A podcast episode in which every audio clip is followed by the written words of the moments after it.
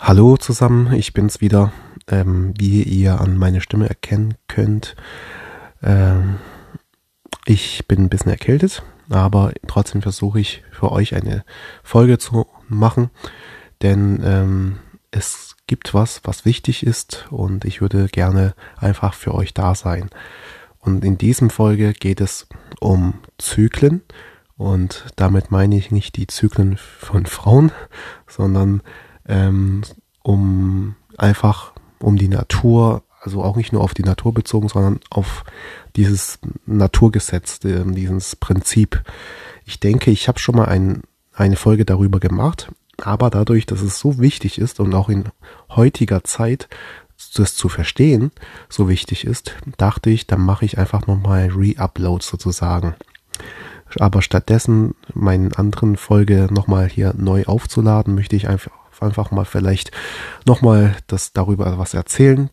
Vielleicht ähm, hört sich das beim zweiten Mal irgendwie besser an oder man versteht es irgendwie auch besser, wenn man das zum zweiten Mal hört. Also dann fange ich mal an. Ähm, Zyklus, ein Zyklus, ähm, man kann das auf viele Sachen auf dieser Welt anwenden, ähm, wie zum Beispiel in der Natur oder in irgendwelchen biologischen Prozesse, also eigentlich ist es ja Natur, aber ich meine auch so in der Wirtschaft, also mal, mal gibt es einen Boom, dann gibt es eine äh, Depression, also Tiefpunkt, und dann gibt es wieder einen Aufschwung, Konjunktur und so, und dann ist man wieder bei Boom. Und dann schließt sich der Kreis. Und man kann es auch für die einzelne Einzelperson ähm, auf, äh, darunter brechen, wie zum Beispiel man ähm, startet mit einem Projekt. Am Anfang läuft es noch nicht so rund und dann läuft es gut und dann kommt so eine Stagnation und dann am Ende ähm, ja ist man also man bekommt dann einen Tiefpunkt man ist an einem Tiefpunkt angelangt und aber das Leben geht ja weiter und es wiederholt sich, wiederholt sich, wiederholt sich. Und das beste Beispiel, jetzt komme ich von äh, zur Natur, was ich als allererstes gesagt habe, das wäre halt unser, die, äh, das wäre jetzt die Jahreszeiten. Frühling, Sommer, Herbst, Winter. Ganz einfach. Ähm, warum sage ich das? Denn wir leben gerade in einer prekäre Zeit, prekären Zeit.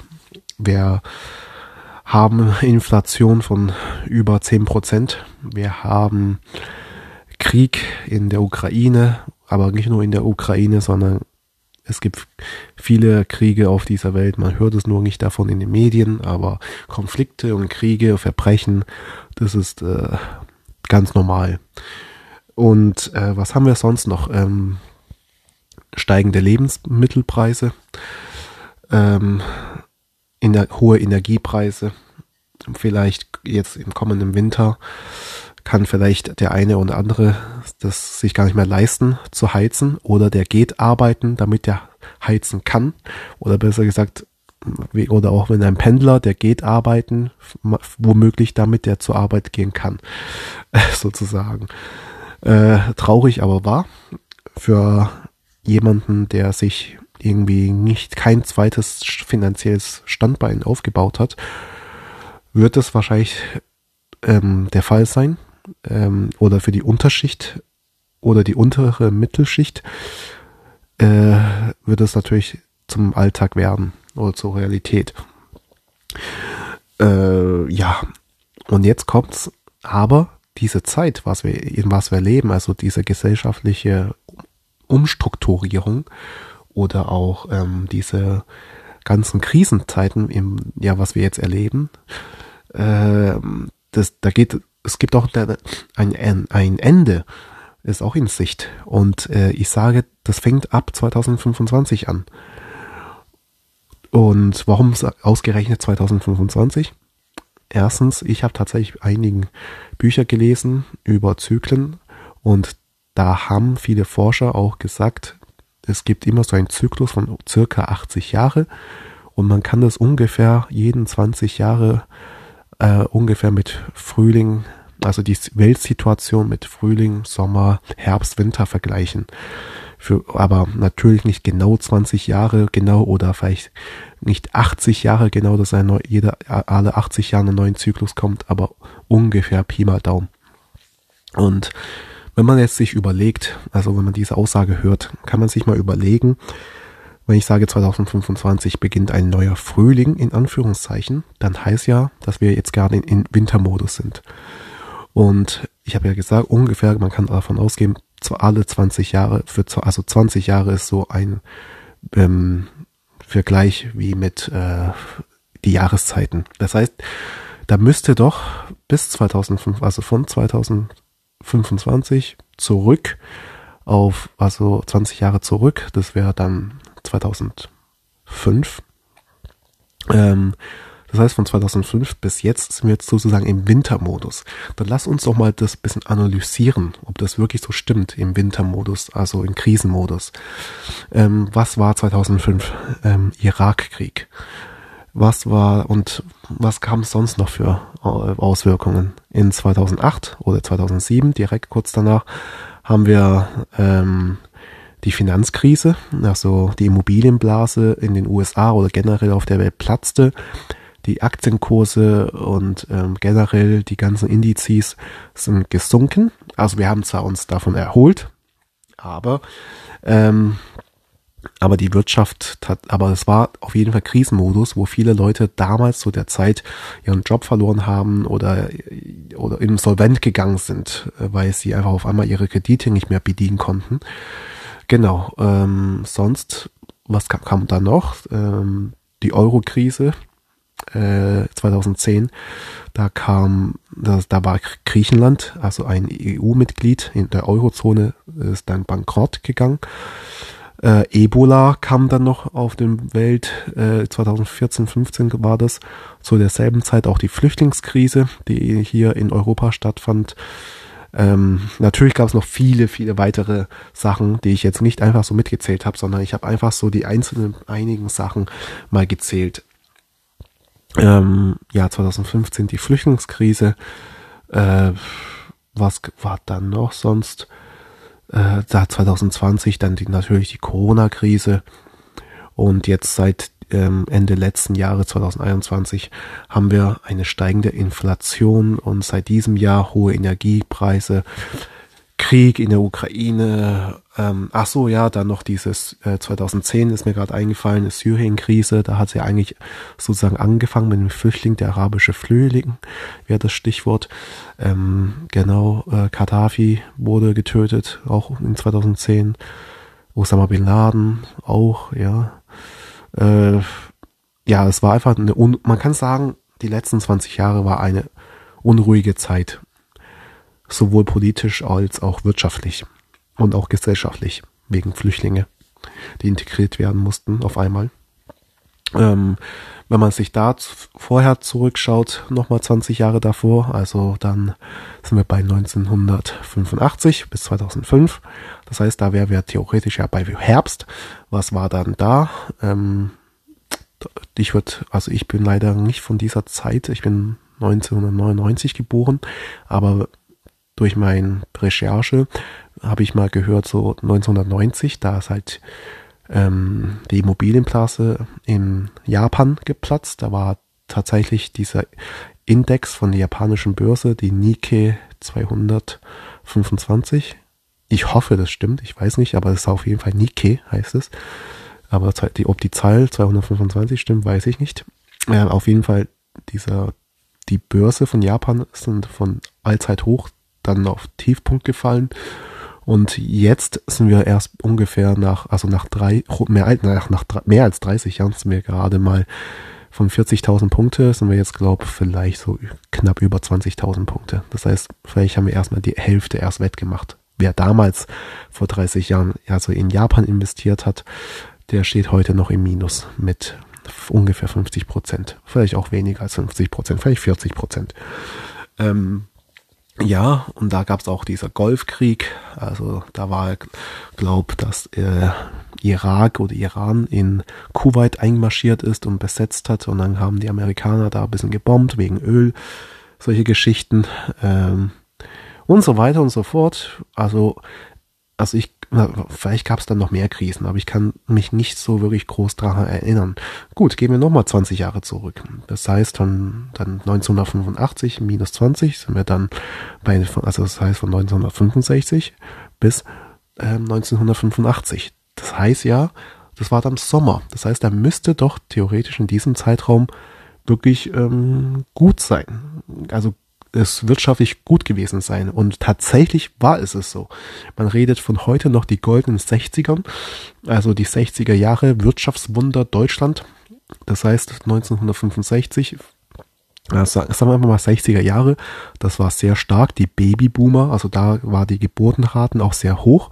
Man sagt die Babyboomer-Generation, also die werden jetzt bald in Rente gehen, mal sehen, was dann kommt auf uns, aber das ist eine andere Geschichte ähm, die Babyboomer-Generation. Ähm, wirtschaftlich ging dem Westen sehr, sehr gut.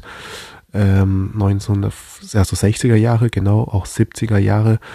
Ähm, die, also sagen wir wirtschaftlich und auch für das Volk, Konsumgesellschaft, also das, das Konsum, das hat geblüht die Leute hatten ihren Luxus. Man konnte, wenn man nur durch Arbeiten nur einen Job hatte, einen guten Job, konnte man sich schon ähm, Kredit äh, äh, von der Bank bekommen, um ein Haus zu bauen oder um ein Haus zu kaufen. Das war kein Problem. Also, obwohl die Zinsen teilweise bei acht Prozent lagen oder sogar noch mehr, über zehn Prozent, hat man mal Opa erzählt. Und wenn man so überlegt, das war eigentlich eine gute Zeit. Also es war wirklich Sommer, kann man sagen. Also ein Boom würde es in der Wirtschaft heißen. Und ähm, ja, so 1965, dann 70er Jahre. Ähm, natürlich gab es ähm, in dieser Zeit auch Krisen, aber halt woanders. Also der Vietnamkrieg war in dieser Zeit aber was ich auch dazu sagen möchte, was ich bis jetzt gesagt habe, ist tatsächlich so auf an den Besten orientiert, weil jedes andere Land hat wieder seinen eigenen Zyklen, also von Boom und äh, also oder Stagnation und äh, so weiter, Depression und so weiter. Okay, gehen wir nochmal zurück. Von 1945 ähm, äh, ich meine 1900, oh ja, oder man kann so sagen, 1945 genau bis 1965. Die 20 Jahre, das war der Frühling. Und wenn man sich so überlegt, das war tatsächlich so, denn 1945, äh, da war der Krieg zu Ende in Europa und es kam eine neue Struktur herein. Ähm, das war auf einmal, die Welt war dann nicht mehr so, sage ich mal, in sich in sich gekehrt, also das Land so nationalistisch, sage ich mal, sondern die Welt hat sich dann eher geöffnet. Man hat ähm, man hat Handel mit anderen Ländern betrieben, also enger Zusammenarbeit. Die EU wurde sozusagen in Planung gemacht, also diese europäische Gemeinschaft und viele oder die NATO kann man sagen und auch viele anderen Sachen. Man hat sich eher zusammengeschlossen. So. Ähm, und äh, ganz klar, da hat ähm, äh, Deutschland sehr, sehr stark davon profitiert, aber auch andere Länder. Eine neue Struktur kam herein, ähm, andere, äh, ja, andere Regeln kann man einfach sagen als davor. Denn äh, wenn man nochmal 20 Jahre zurückgeht, äh, was war dann? 1945 bis zurück zu 1900. Ähm, 25. Das heißt, da wäre sozusagen unser letzter Winter sozusagen gewesen. Und wenn man sich da überlegt, 1900, von 1925 bis 1945, ich habe gesagt, nicht genau 20 Jahre, es kann vielleicht auch ein bisschen länger sich ziehen. Was haben wir in den 20er Jahren in Deutschland gehabt? Äh, die Inflation von 10.000 Prozent. Wo, da weiß man doch heute noch darüber oder lernt man noch in der Schule darüber, dass ein Stück Brot mehrere Milliarden Mark, äh, Reichsmark damals noch, gekostet hat. Das, ist, das war unglaublich. Und auch ähm, dadurch, dass es die, dass Deutschland damals auch so ähm, von dem Ersten Weltkrieg so viel abgeben musste, also äh, Reparationszahlung an die Alliierten, also an Frankreich, Amerika und Großbritannien, ähm, gab es auch eine hohe Arbeitslosigkeit. Ähm, Hitler kam an die Macht in dieser Zeit, Zweiter Weltkrieg, ähm, begann und so weiter. Das war also wirklich ein Krisenmodus verglichen. Also nat natürlich, ähm, da gibt es einen Spruch von Mark Twain, der hat gesagt, die Geschichte wiederholt sich nicht, aber sie reimt sich. Und so kann man sich das ungefähr vorstellen. Das ist, wir haben gerade nicht einen Weltkrieg, so wie die, in unser letzten Winter, sondern wir haben einfach so hohe Inflation und äh, dies und jenes. Also wir hatten schon sozusagen ungefähr ähnliche Vergleiche, aber es ist herrscht schon Krieg, also so ist es ja nicht, aber nicht mal in diesem Ausmaß, so ein Weltkrieg, so wie äh, damals in unserem letzten Winter äh, im, im Jahr ähm, 1945 bis 1925. Ja, und wenn man sich das immer wieder zurückdenkt und zurückdenkt, da kann man sich schon einiges äh, ausdenken, äh, dass die Welt doch in Zyklen besteht. Aber jetzt kommt's, nach jeder Zyklus wurde die Welt aber auch ein Stück, ähm, ich würde nicht sagen, ah, jetzt im Nachhinein kann man sagen, besser, weil das genauso lief, wie es in diesem System gepasst hat. Also es kamen natürlich neue Strukturen Reformen, an Reformen. Es war, also man kann sagen, schon besser, weil die, Welt, die Menschen haben sich dann einfach durch diesen Krisen haben sie Neues gelernt. Also da gibt es auch so eine Grafik, ähm, schwache Zeit, äh, ähm, wie nennt man das? Schwache Zeiten kreieren starke Menschen und starke Menschen kreieren gute Zeiten. Warte, oder warte, nein, schlechte Zeiten. Ah, jetzt weiß ich. Schlechte Zeiten kreieren starke Menschen. Starke Menschen kreieren ähm, starke Zeiten und starke Zeiten kreieren schwache Menschen und schwache Menschen kreieren schwache, äh, schlecht, also schlechte Menschen und schlechte Menschen kreieren schlechte Zeiten. Also oder schwache Menschen kreieren schlechte Zeiten. Und ähm, wir sind halt gerade in einem Zyklus, ähm, also wo halt äh, schwache Menschen jetzt schlechte Zeiten kreieren. Und davor war das halt schwa, äh, schwa, äh, schwach, äh, wie nennt man das? Schwache Menschen, nee, starke Zeiten kreieren schwa äh, schwache Menschen. Also der Herbst. Und ähm, ja, und deswegen bin ich, auch das ist meine persönliche Meinung, dass ich bin mir ziemlich sicher, dass wir dann ab 2025 eine neue Weltordnung bekommen. Also das klingt jetzt so dramatisch, aber ich meine damit einfach eine Umstrukturierung eine, äh, eine Reform und äh, ja, man kann sich das jetzt gar nicht, also einfach eine neue Ordnung, neue Regeln, neues System. Man kann ja so ungefähr kann man so sagen. Äh, ja, das ist so meine Meinung dazu. Und jetzt fragt ihr euch bestimmt, ja, was wird dann sozusagen im neuen System der Standard sein?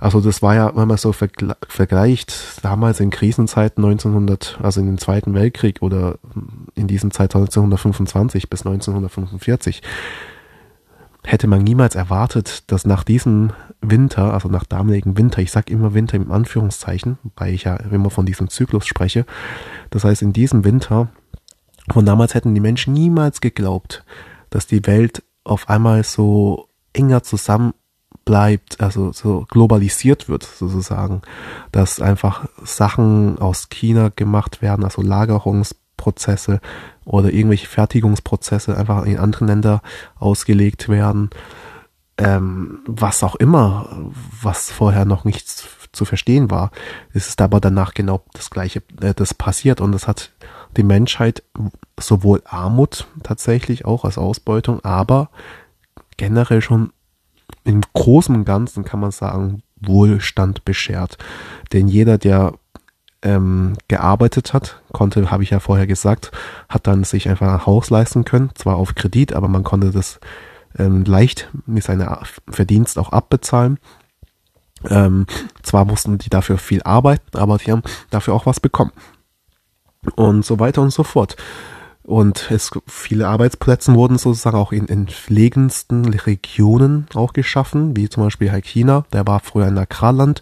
Durch die Globalisierung ist China jetzt zu einem Weltmacht Nummer zwei äh, auferstanden. Wenn man sich so überlegt, kann man schon sagen, ähm, es ist besser geworden. Aber natürlich hat es immer eine Schattenseite.